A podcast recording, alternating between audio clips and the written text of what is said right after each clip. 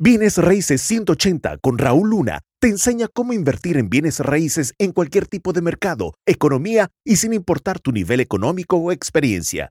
Si Raúl pudo crear un imperio multimillonario en bienes raíces, tú también puedes. ¿Cómo invertir en bienes raíces cuando tienes tiempo limitado, cuando verdaderamente no cuentas con mucho espacio en tu día? Sencillo. Fíjate, primero que nada vas a querer tener tres cosas bien claras. Número uno, vas a querer crear relaciones que te lleven tratos.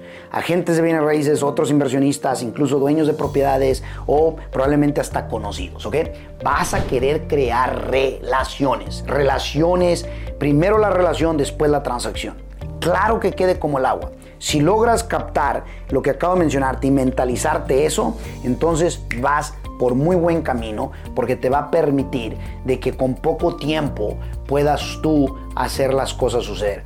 ¿Por qué relaciones? Porque ahora estás apalancándote el tiempo de la relación. Estás apalancándote el recurso de la relación. Número dos, fíjate, traspasar, cuando te llegue el trato, traspasar los tratos para ganancias rápidas.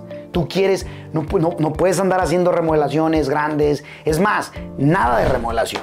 Oye, Rol, pero entonces, ¿qué no es el negocio de comprar, remodelar? Bueno, hay otras estrategias. Y lo que tú quieres es asegurarte nada más traspasar el trato, asignar el trato a alguien más y decirle, hey, tú termínalo.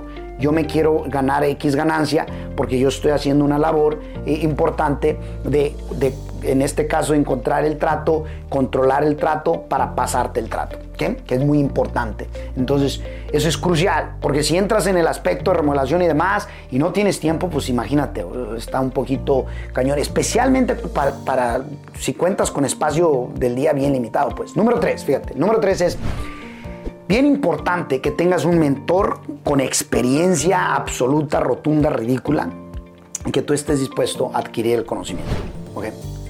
mentor con experiencia que ya tenga los resultados que tú quieres vivir y que tú estés dispuesto a adquirir el conocimiento, ponerlo en práctica. Bien importante. Si tú haces esto que te estoy compartiendo, entonces, ¿qué crees? Eh, no es el tiempo. Hay personas que le pueden dedicar 10, 12, 15, 20 horas mm, siendo radical, o sea, exagerando, eh, especialmente las 15 o 20 horas. Sin embargo, ¿qué crees? no es solo el tiempo, es qué haces con estas tres cosas que te acabo de compartir en ese tiempo. O sea, las estás haciendo, sí las estás llevando a cabo y es muy importante, ¿sale?